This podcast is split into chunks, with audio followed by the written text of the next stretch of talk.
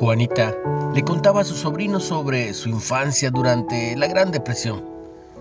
Su familia era pobre y solo tenían para comer manzanas y algún animal que su padre cazara. Cuando traía una ardilla, su mamá decía, dame la cabeza. Es lo único que quiero comer. Tiene la mejor carne. Años después, Juanita se enteró de que la cabeza de la ardilla no tiene nada de carne. Su mamá no la comía simulaba solo que era una exquisitez para que nosotros, para que nosotros pudiéramos tener para comer un poco más.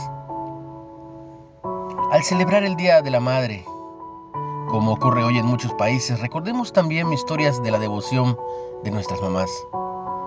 Mamás que tienen que hacerla de papás por algún abandono o irresponsabilidad por parte de sus parejas. Tienen que trabajar muy duro para alimentar y desarrollar a sus hijos. Sí, yo sé de eso. Demos gracias a Dios por ellas y esforcémonos para imitar su amor.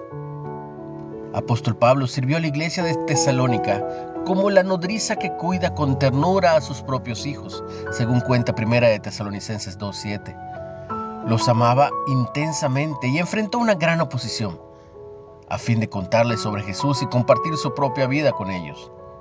Trabajó de noche y de día para no ser gravoso mientras les predicaba el Evangelio de Dios igual a mamá.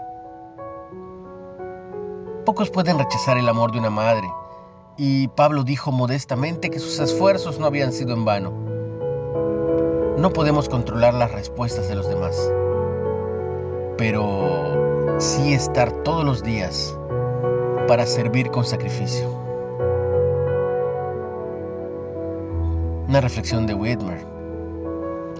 ¿Quién te ha amado de forma sacrificada?